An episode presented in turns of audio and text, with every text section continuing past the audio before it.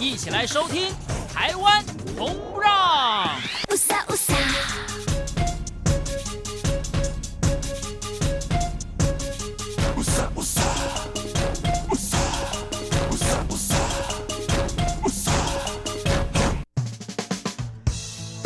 收听今天的台湾红不让，我是维珍。在周二，我们进行台湾走透透的系列，跟您分享在地的好山好水、好好吃的美食，以及好温暖的人情味。那当然，到了好热的夏天呢，可是又是遇到了暑假，所以呢，现在也是好热门的旅游时节。在台湾有各种不同的活动进行，我们也透过不同的单元来跟大家介绍分享。那你是不是跟我一样呢？也是好久好久没有出门的这种类型呢？虽然呢，我以前真的很爱到处 乱跑，然后虽然我的节目也是在讨论旅行的主题，不过觉得这两年呢，因为各种因素的关系，有真的比较少有机会出去走走，甚或是有时候想到出去走，要安排很多的事情呢，都有点麻烦。不过往往我得到的经验是呢，如果强逼自己、强推自己出去呢，然后去到你可能比较陌生的地方呢，事实上都会有一个想法，就是早知道就早点来，就可以早点感受呢这样不一样的情境带来对于自己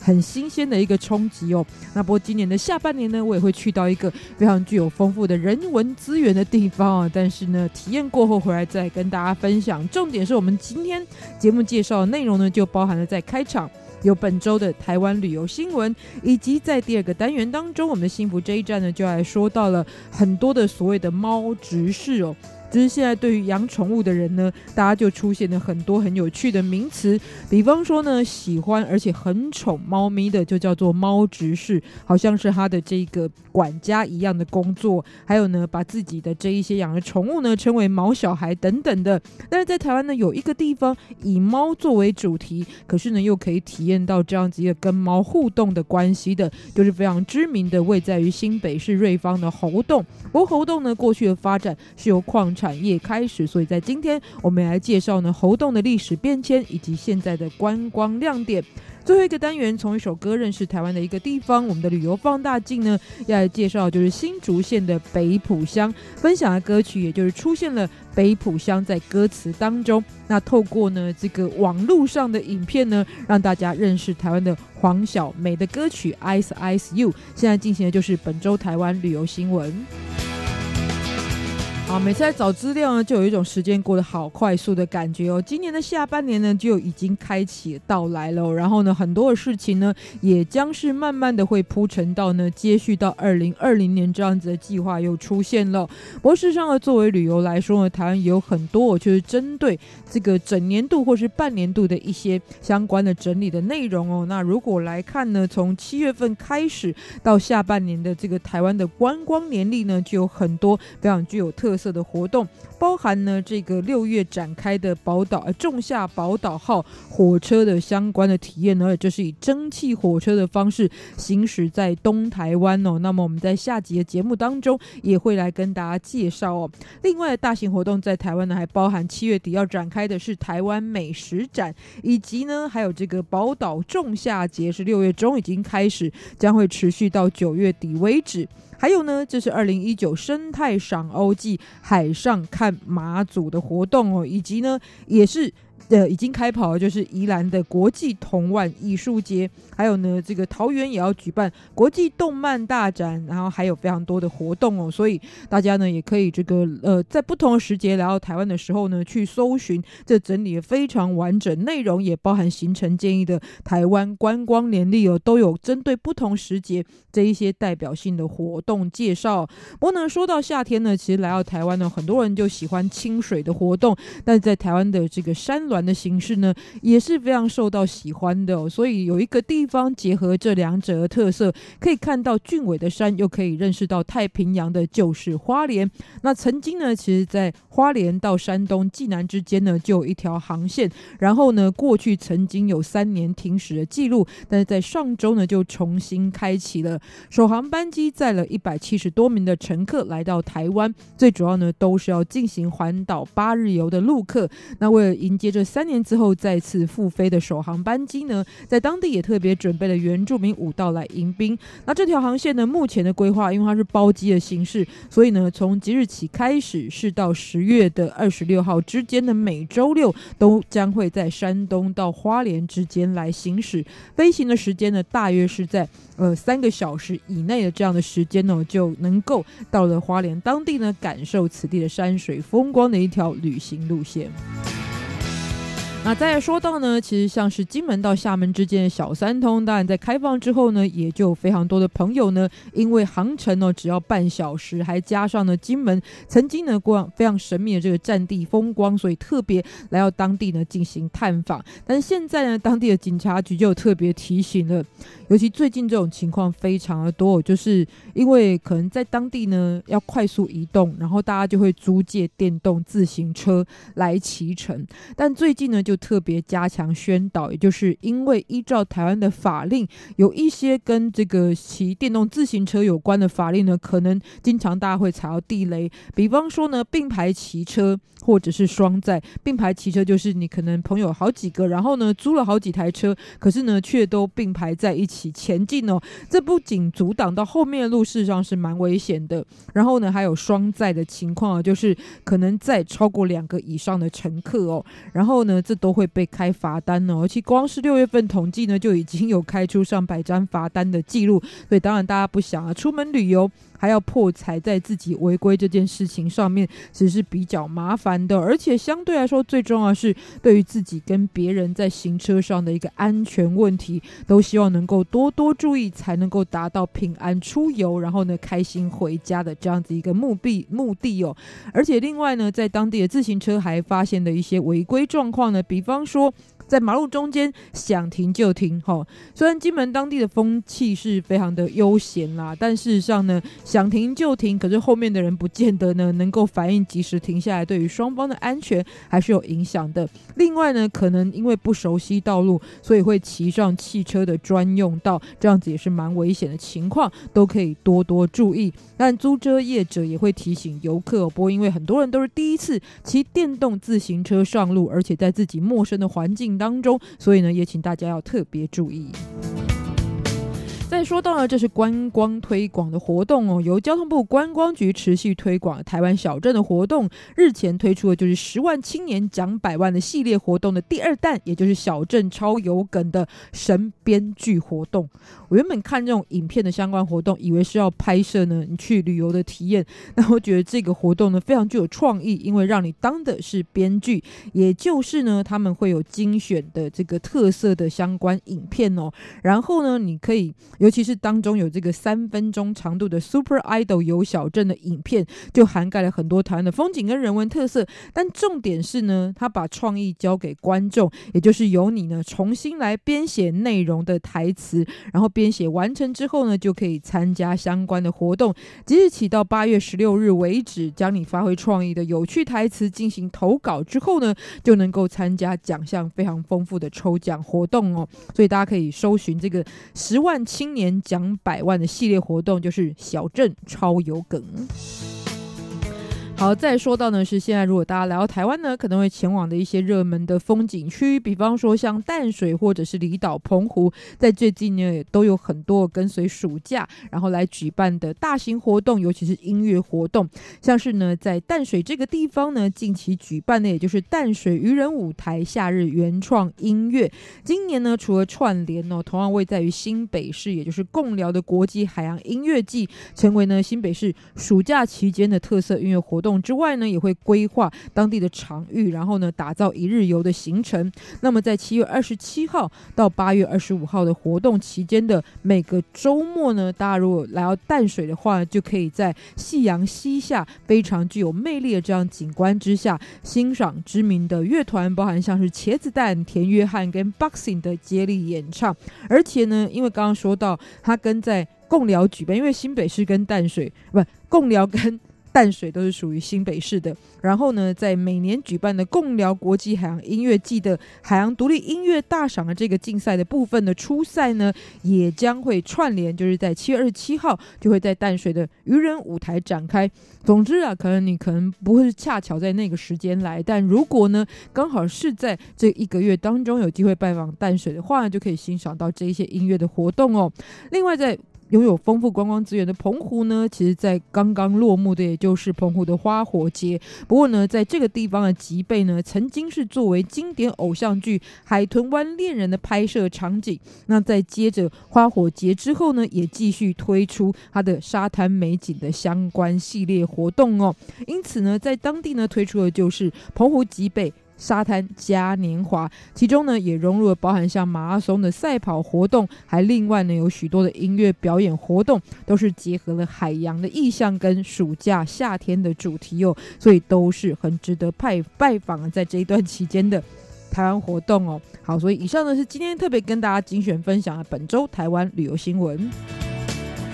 那在这里呢，我们来欣赏到这一首歌曲呢，就是由黄健玮所演唱的《再一次旅行》哦。事实上呢，喜欢旅游的朋友呢，当然就希望呢，在自己旅行的地图上面呢，能够扩及越多的地方，实际去亲身体验过呢，是最好的一项记录了。不过有些地方呢，总是会让你想再去第二次。那么它是为什么充满着让你再度造访的魅力呢？其实也就是再一次去旅行所体验的这样子一个心情哦。那么希望台湾呢，也可以让你有第二次。此甚或是更多次来造访的理由，而且如果你知道的话，也欢迎您来信到我们节目当中分享你希望再度造访台湾的理由。我们的 email 是三三八八 at @rti 点 org 点 tw，一起来欣赏这首歌曲，想一想你想造访台湾的理由，来欣赏再一次旅行。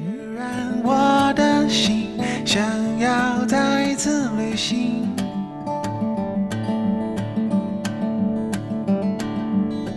还没有。这里。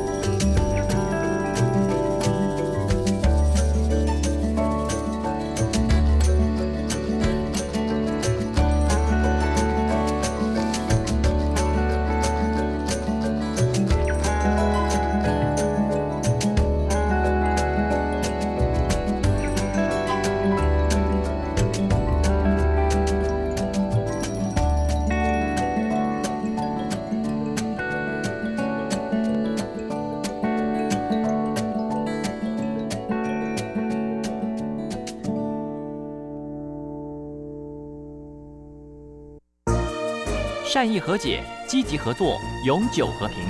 大陆委员会与您携手共创美好的未来。中央广播电台听众朋友，大家好，我是孙燕姿，在这里祝福所有听众平安快乐。欢迎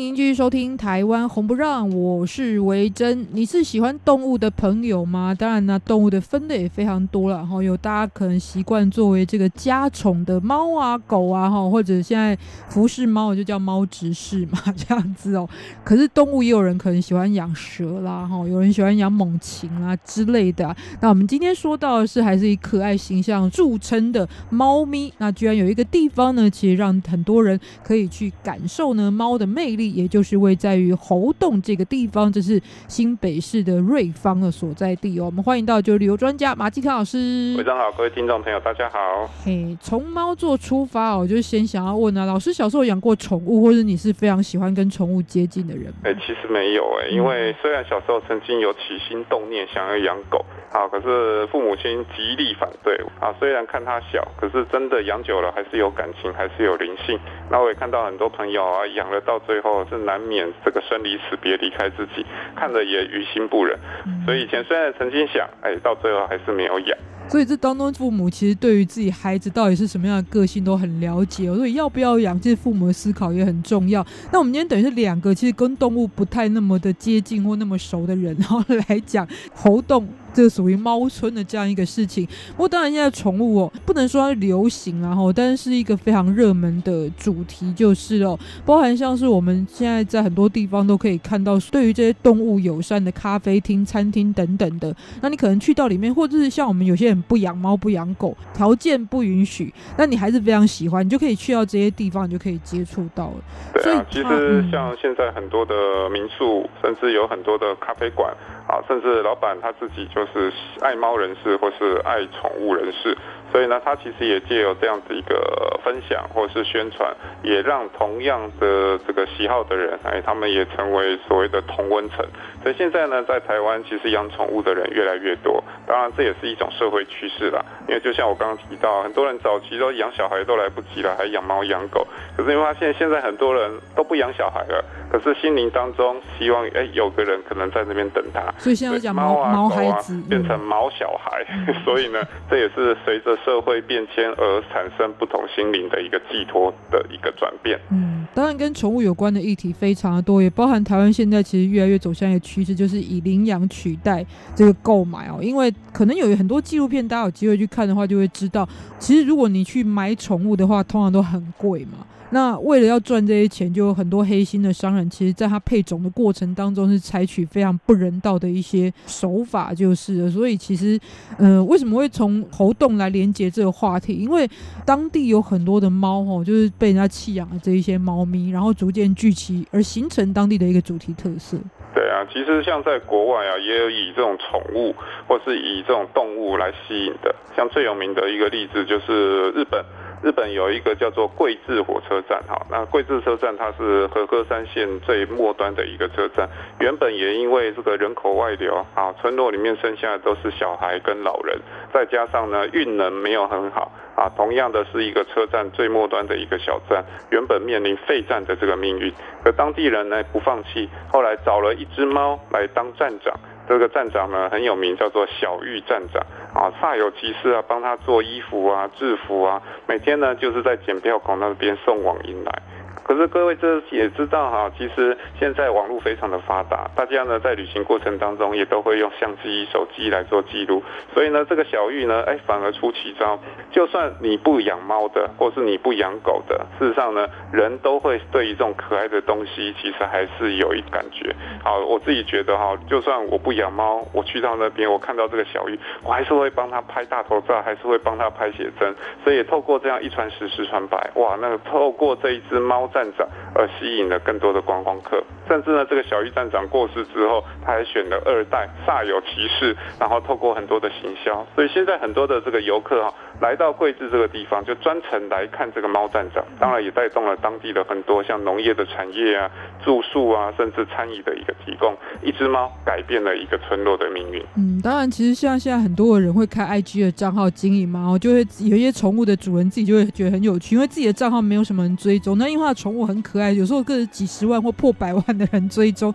可见受欢迎的程度。那以老师来刚刚说到，就是以动物作为主题的这样的城镇，就在全球非常多，比方说以有欣赏梅花鹿的啦，印度的牛只作为主题的这样子一个区域，高雄的柴山猴子非常有名等等的。那我们今天呢，就来介绍以猫作为主角的猴洞这个地方啊。当然呢，猴洞的猫呢，其实有很多讨论的不同的立场或者是说法，又或者是养猫这件事情，其实我觉得牵涉到很多的专业跟概念，所以不在我们今天触及的重点。而是很多人可能喜欢猫的主题，来到猴洞这个地方呢，也希望大家对它的历史和发展有一个更全面的了解哦。除了以现在以猫有名，它猴洞的吼就是猴子吼洞。呢是石头的石加一个大同的同，所以光是地名好像就很有特色。对啊，猴硐其实在猫村还没有开始这么著名之前，事实上它是产煤矿的一个小镇，宜兰线铁路经过的一个地方哈，所以在这边其实也会有平西线铁路从这个地方经过，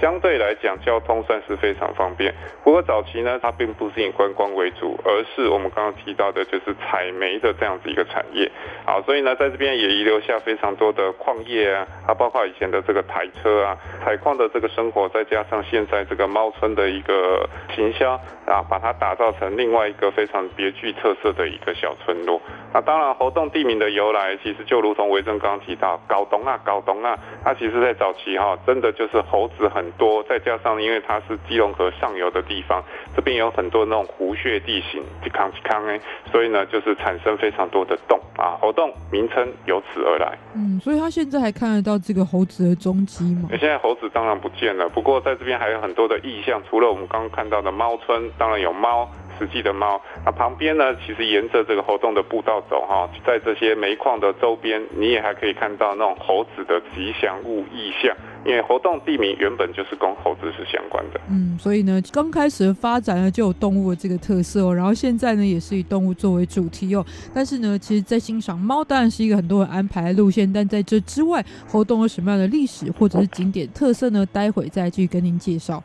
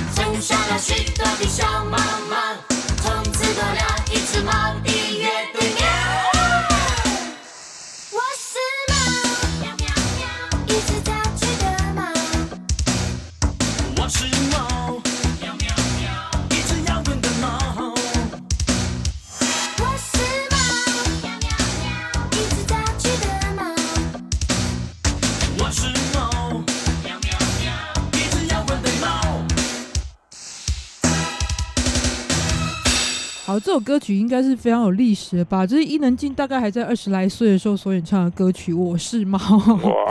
当然要更延伸，《我是猫》呢，就可以提到夏目漱石猫，这个日本非常代表的作者，他的这个文学作品就是哦。今天以猫作为出发，我们来介绍位在于新北市瑞芳的猴洞猫村。欢迎到就是旅游专家马继康老师。大家好。其实我觉得，当然这也是我们今天介绍的重点。那你会发现很多的旅客啊，现在如果提到猴洞的印像啊。多半讲它就两个，一个就是它的车站，一个就是猫之外，其实很多人对于猴硐反而相对来说是蛮陌生的。对啊，其实猴硐哦，你可以坐火车去，从台北坐火车到猴硐，区间车还有包括像有一些自强号啊、莒光号都可以抵达啊。去到那个地方大概一个小时之内就可以。可是，一个小时你会发现跟台北市那种繁华有着截然不同。从火车站出来，在火车站的两边哈，一边就是所谓的猴硐猫村，另外一边呢就是我们刚刚提到的当时的这些煤矿产业为主的景点。那当然呢，你两边都可以来做安排。如果出来你先走这种煤矿矿产的景点的话，出车站之后你就可以往右走。往右走，其实呢，你会发现这边有很多早期的这些台车的桥梁啊，还有包括以前采煤的这些坑啊，甚至啊，还有包括采煤的厂房。卷扬器一五一十的都把它保存下来。如果你脚脚力还不错，你可以继续往前走。好，因为呢前面的车站它其实就是沿着基隆河一路，两边都可以看到非常精彩的河川上游的湖穴地形。那再往前走，你就可以来到这个三貂岭车站。三貂岭车站也是宜兰线铁路跟这个平溪线铁路分岔的一个地方。它其实啊就在基隆河有限的一个腹地旁边，所以这个车站啊月台其实很小。站体也很小，不过呢，在这边它其实就是紧邻三雕岭这一个地方哈。那三雕岭在以前淡然古道的历史当中，因为台北以前叫淡水厅呐，以前人常讲一句俗谚哦，背跪三雕岭，不请出来不干，也就是说，当你要爬过三雕岭这个地方的时候。之惊险到忘了家中还有老小啊，你你只能专心一意的在你自己的步伐来越过这个天险之处，就是不能心有旁骛就对。对，所以这是从猴洞车站，你往右走，沿途就可以看到这些景点。当然呢，你往左走，那又是另外一番不同的风景。好，那这边呢，其实在时间对的时候，当地呢也会开一种非常特别的花朵。啊，这个花朵呢，其实也是沿着河边，你都可以看得到。而且呢，在这边一直走，你可以看到火车。啊，这是拍摄火车最好的一个景点。一直走的话，其实也可以走到这个瑞芳哈。那来到瑞芳，你要去九份呢，要去金瓜石，都可以来做一整天的一个行程安排。所以猴硐这个地方呢，其实包括有步道可以行走，有煤矿的这些产业遗迹可以欣赏，还有包括呢自然的这些景观，还有包括河川当中的湖穴地形，其实整个精彩程度是非常非常不错的。嗯。嗯，所以最主要其实如果老师刚刚所说，除了猫之外，另外两个最常见到的重点哦，一个就是曾经的一个采矿的历史，是包含在当地呢也成立了相关的博物馆，然后或者是体验区，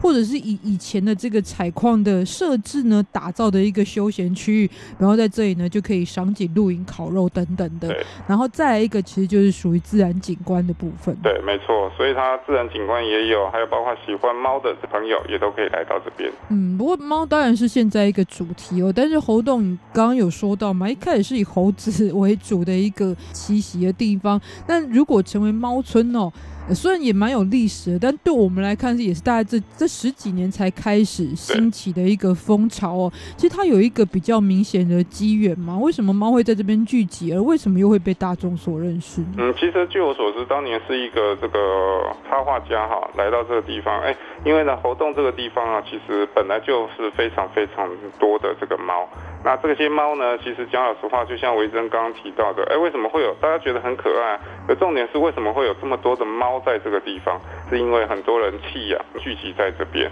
那其实呢，是以前有一个插画家看到一群这只猫，那借由他的一个介绍，让大家了解到，哎，在活动这边有这么多的一个猫群，而且每一只猫呢，你会发现它其实长相啊，哎，到最后还把它拟人化。每个都有属于自己不同的这个名字，好，那根据它的这样子一个特征，所以呢，现在在整个猴硐猫村相对来讲，它也是比较出名的一个景点。嗯，所以当然一开始的聚集是一种比较随机的状态之下，这一些猫群聚了。不过后来呢，也因为猫被人们呢有更多对于在地的认识，所以他们现在也更着重在对于猫的一个管理的部分就是了。对，那当然来到这边还是建议各位哈，不要去喂食，因为很多人看到。猫很可爱。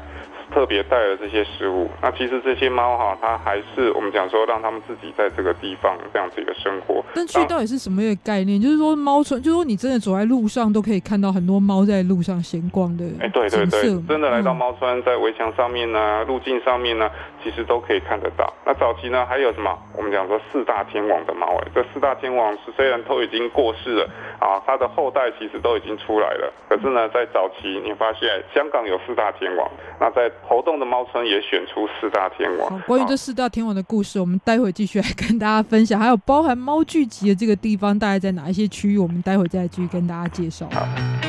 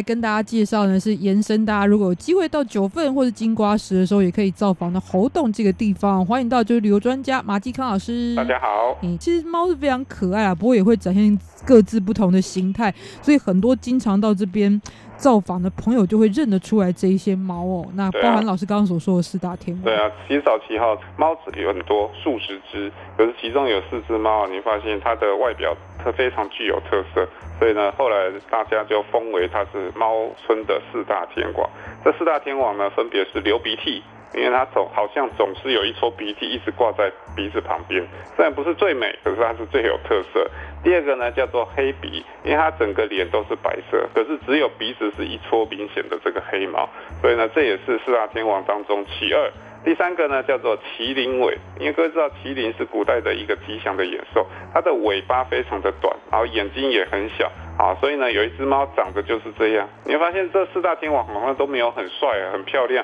反而都是那种比较有特色，甚至我们认为是比较丑的猫。另外呢，第四大天王的四大天王其中之一叫做大头，因为呢，跟其他的猫比较起来，它的头是比较大的。那这其实都是早期被弃养的这些野猫，它都有自己的一个身世的故事，甚至有自己的特色啊。只不过呢，因为生活在这边，反而大家可以近距离观察到它们啊，在最自然的一个。呈现，所以呢，这四只也是受到大家非常大的一个喜爱。所以打造地方的故事性，其实也是非常的这个重点。所以这四只作为主角，曾经呢也是让活动兴起非常重要的一个原因。但很遗憾的是，这四位天王真的已经都到天上去做王了，这样子哦。不过当然这边还是有非常多可以去欣赏各种猫的形态的地方啊。当然有一些注意事项，我想大家如果真的有计划去欣赏的话，也可以特别的关注一下。但是在活动这个地方其实好像这些喜欢猫的朋友也会特别知道去哪哪些地方来观赏这些猫。对啊，其实一走出搭火车，我刚刚提到搭火车来到活动是最方便的交通方式。那来到活动呢，其实一边我们刚刚提到就是以矿业为主。那如果你要去猫村，你就过一个天桥。这个天桥呢，原本也是连接猴硐当地两边，哈，因为这个铁路从中间穿越而造成交通不便。那原本呢非常狭小老旧，那后来因为猫村开始风靡了，所以在二零一三年的时候，新北市政府当时呢就耗资一千八百万的新台币来盖这个新桥。这新桥呢，除了连接啊两边的一个村落的交通，提供人这样子一个通行之外，更重要，它其实是有设计的，包括呢我们刚刚提到活动给人家的印象就是猫，还有矿业。等等这样子一个元素，整体从外面看起来，这座桥就像是一只咖啡色的猫，所以连接了两边居民的这个连外道路之外，上面呢还有包括呢呃有猫跳台，游客呢你真的想要喂猫的话啊，那边有那种喂食台。我们刚刚提到，不建议各位在啊这个猫村里面随意喂食，因为很多时候啊会造成当地社区的一些清洁啊，或是猫可能会没有把这些食物吃完，所以呢，在这个天桥上面反而有这样子可以让大家提供猫饲料喂食的这个地方，所以这这个是算是全台湾首例哈，而且也算是全球唯一的人跟猫共用的天桥。过了天桥之后呢，你就可以来到猫村。因为怎么知道来到猫村，你就看到，哎，猫就突然增加了，也很奇怪哈。这边猫非常多，可在矿业那一区，你会发现，哎，猫就很少。大家也知道，哎，它的区域就是在猫村这一块。因为他知道在哪边这个生活会比较可以跟人多接触一点。对，没错。生活上的习性的吧。当然，像刚刚老师所说到，我觉得，因为有些人可能是真的很爱猫，但是呢，不见得理解跟猫相处的一个正确的方式，又或或者真的是为了有趣而已。但是其实他们有自己的生态或者是习性，这个有时候我们跟他们近距离接触，也许反而会形成一种干扰。但是在猫村我里面，我觉得一个可以去特别寻找的很有特色的地方，啊就是全台湾大概所有的交通号志，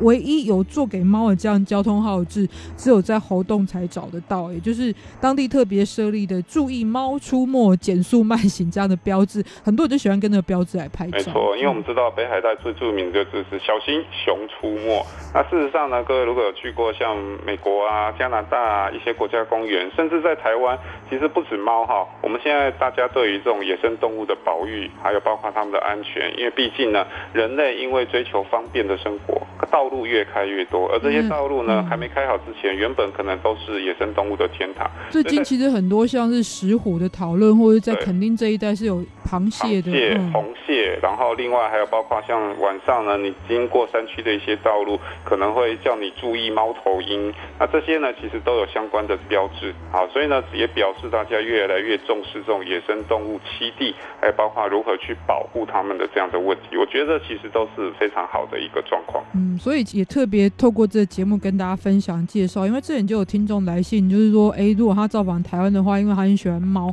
然后他对于这个地方非常的好奇，所以让大家也有多一点了解哦。但现在在网络上面也有很多实拍的一个状况，大家可以去斟酌理解当地的一个情况。但是以老师的旅游规划专业来说，其实很多人把它当成是去，呃，刚刚提到的水晶九、金瓜石跟九份造访的是一个顺便拜访的区域。但以老师的规划来讲，你觉得这个是怎么样一个搭配最适合？嗯，其实我觉得不一定是顺便呐，甚至呢，我们讲说水晶九它是另外一条线。那如果你来到这个猴硐呢，我会建议，因为啊、大家来到这个瑞方这一区哈，其实呢，瑞芳车站它也是要去九份、金瓜石或是水南洞必经的一个路程。那另外一条线，也就是我们今天跟各位谈到的，从瑞芳出发，你可以来到猴洞。那猴洞玩完之后，你要坐火车，因为都可以搭火车哈，坐火车来到停溪线，像十分啊、金寮啊这些地方都可以去。另外呢，你也可以再回到瑞芳去搭另外一条叫做深澳线，深澳线就可以来到号称北台湾最美的一个火车站，叫八斗子。八斗子呢，一边是山，一边是海啊，很多人也喜欢在这个地方拍照，所以整个规划起来大概也是花费你一天的时间，而没有时间去水晶酒了。所以呢，各位来到这边虽然好像距离很近，可是千万也不要贪心啊！它可以安排两个不同路线的一个行程。所以很多人规划可能是安排在觉得，喂，都是在瑞芳，所以基本上可以搭配游玩。但事实上，它是离平溪这一块也是很热门的区域啊，我不知道是离平溪这一块是比较接近的一个距离，就是。是的，没错。所以大家可以这样子来进行自己的规划，也特别来跟大家分享。今天感感谢我们的马继康老师，谢谢，拜拜。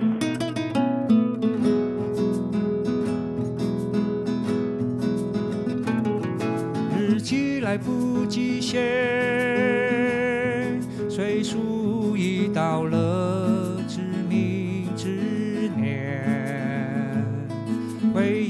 乱堆叠，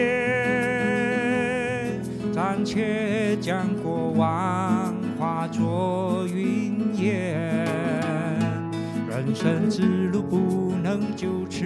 停歇。可曾想过追寻不同视野？踏出脚步，走走跑跑，去观赏新奇的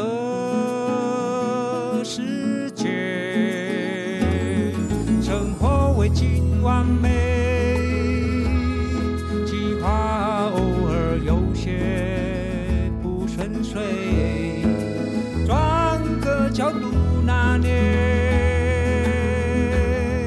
何不当作趣味来化解？无需自绕远对唠唠叨叨，也不心虚逃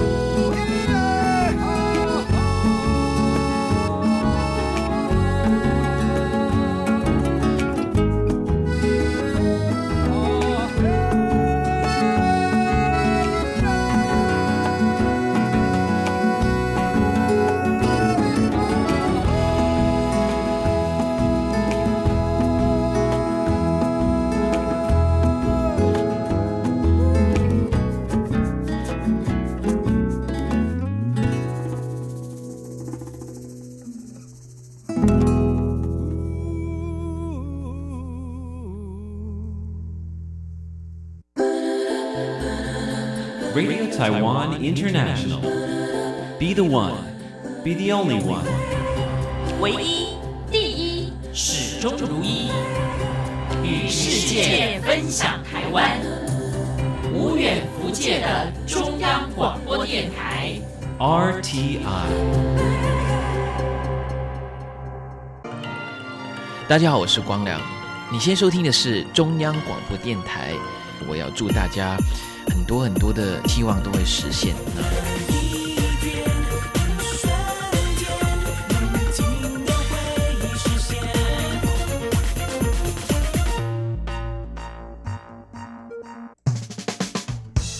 欢迎您继续收听《台湾红不让》，我是维珍。在我们今天最后进行的单元“旅游放大镜”，从一首歌曲认识一个地方。今天呢，要来介绍的地方呢，是位在于新竹县的北埔乡，也是一个有非常多美食，尤其是客家美食。还有呢，说到要吃柿饼，来自台湾的最具代表性的，就是在北埔这个地方。而听到呢，记录这个地方的歌曲，也就是黄晓梅的《Ice Ice 你》。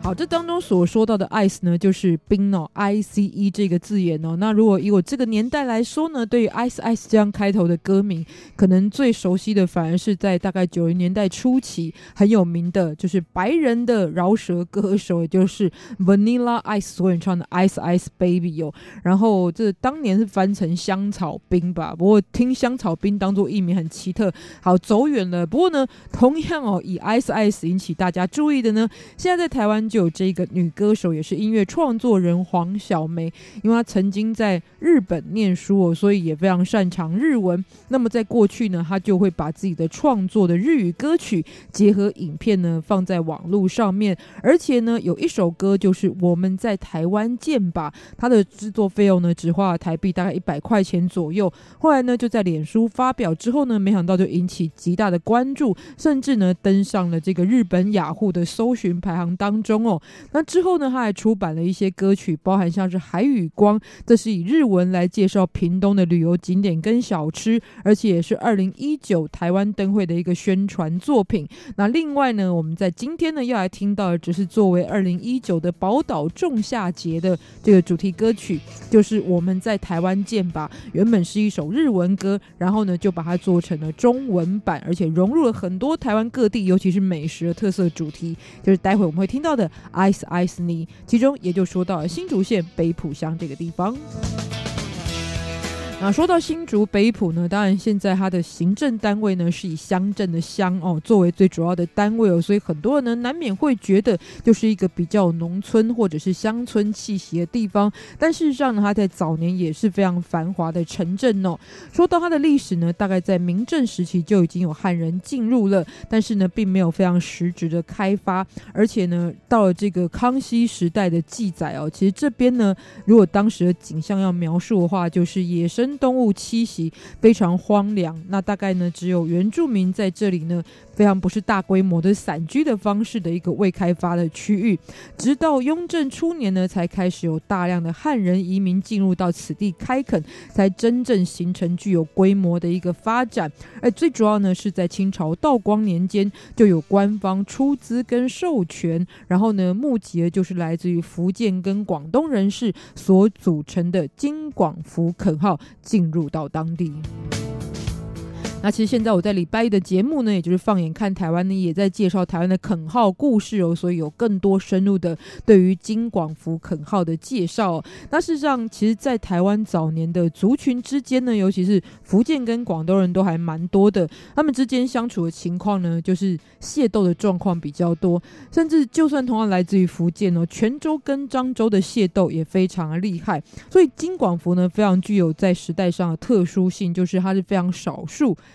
难得源自于第一个是官方的资金，第二个呢是来自于广东跟福建的这一些这个族群的合作，所以在很多对于垦号的介绍故事上面都当然会有所琢磨，所以这时候就知道金广福的意思了。金就是指官方的资金，广呢就是广东，福呢当然就是福建。然后他们这样合作呢，还有一个特殊性，就是他们拥有自己的武装力量来建立呢拓垦的势力，也就是不但但能够保护自己的资产，而且呢可以把很多呢原本居住在当地的原住民呢，透过武力的方式呢驱离到其他的地方哦。但重点是大家可以锁定我礼拜一的节目，会有更详细的介绍。总之，这样一个对于台湾的开发，尤其是对于新竹这个地方呢，非常非常具有代表性的垦号呢，他们过去在经营的重心的这个建筑呢，至今也保留下来了。那其实他们的影响呢，包含了就是诶，让整个的北埔呢，在当年呢，成为仅次于就在新竹这个地方，仅次于竹堑城，也就是现在新竹市的第二大城镇哦。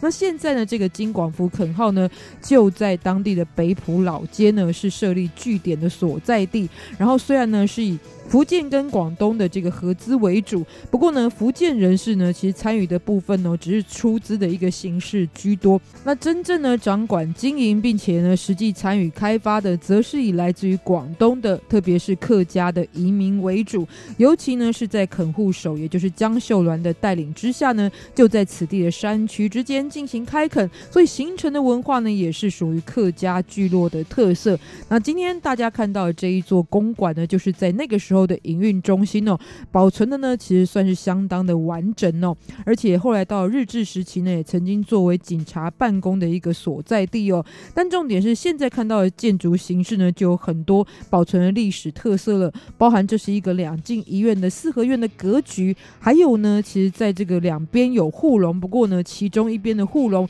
曾经因为遭受到毁损，所以后来也改成了一个日本式的形式哦。同样的呢，在这附近呢，另外有一个带代表的地方，也就是呢，刚刚所说到的这个作为带领者的江秀鸾的故居所在地哦，就是今天称为天水堂的这个旧址，都是在地呢值得拜访的一个历史古迹哦。好，再介绍呢，这是台湾的摄影先驱，也是出生自北埔当地的邓南光先生所属的影像纪念馆。那其实邓南光先生呢，在早年日本时期的时候呢，就前往日本接受教育，而且在就读法政大学经济系的时候呢，就开始接触摄影。而后呢，在这个诶非常困难的情况之下，因为那时候拍摄不是像现在这么的容易，然后呢，而且花费也非常的多。那虽然呢，原本邓南光先生的家族的基础是不错，但据说他妈妈呢还是卖掉自己的一些饰品，让儿子呢去取得更专业的摄影相机哦。所以在这样的一个接触学习之下呢，后来他也参与了第一次的竞赛项目，也就是投稿日本的 Camera 杂志呢，第一次投稿就入选了，更激发他对于摄影的兴趣，而且参与了更多的摄影竞赛的项目，包含也曾经入选了在上海的国际摄影展。之后他回到台湾呢，就在台北的博爱路这一带开设了照相材料行。所以即使到现在，这个区域呢，也是作为台北呢，就是呃摄影专业的材料这个取材最好的地方哦。然后同时之间呢，其实他也在全台湾各地进行拍摄，所以许多在那个年代的生活情景都记录到他的作品当中。比方说呢，有市场的景象，还有北埔的迎神赛会，或者是客家妇女的生活，还有呢，有一个很特殊的是。中立的望族哦，一个吴家的望族，当时他们的兄弟呢就是要出征，然后送行的过程画面呢也被他的照片记录下来了。所以呢，对于台湾的某一个，尤其是最关注庶民生活这些记录，都呈现在他的作品当中。所以后来他的家族呢，在北埔所开的这个医院呢，也就打造成为邓南光的影像纪念馆。所以有很多珍贵的资料，当然都存在这个纪念馆当中。当然也看到这一位台湾的摄影先驱有他的特殊，而且带有一种人文情怀、非常浪漫的摄影风格哦。当然，另外呢，一定要好好参观的就是北埔老街哦，因为当地除了金广福公馆之外，还包含有天水堂以及北埔慈天宫这一些古迹的这个所在地呢，都在北埔老街上。不过呢，这也是品尝美食非常具有代表性的地方，像刚刚所说的当地的特产柿饼，还有呢番。Yeah. 偶尔发寒集就是芋头加上番薯的月饼，以及呢非常好喝的东方美人茶，还有客家擂茶，都可以在此地品尝。当然有时间呢，还可以去洗知名的北埔温泉，都是来到北埔当地呢可以特别去探索重点。最后，我们就来欣赏这一首来自于黄小梅的歌曲，也就是《Ice Ice 你》，也就是记录到了北埔这个地方的风景，非常可爱的一首歌曲。在音乐当中，也要跟您说再见了，不要忘记有任何问题都可以来信到我们三三八八 at rti 点 org 点 tw，台湾红不让，台湾走透透，跟您下周再见。欢迎光临台湾冰果室，来来来，让我来带你边玩台湾边吃冰。炎热的夏天有你在身边，我们热血的全来跑一遍。东西南北你来决定甩去哪一边，每个地方的冰品也通通吃一遍。北海岸有石花冻加蜂蜜，去淡水挑战吃完巨无霸冰，去到关西点一碗仙草冰，在北埔尝着看绿色擂茶冰。那是什么声音？难道是锅仔比跑步冰淇淋？老板，请你给我一支奇亚冰。姐吃的不是冰，是一种回忆。小时候放学爱吃绵绵雪花冰，上面加炼乳和草莓做的果泥。到公园用十块钱买只鸡蛋冰，边看电视边吃红豆牛奶冰。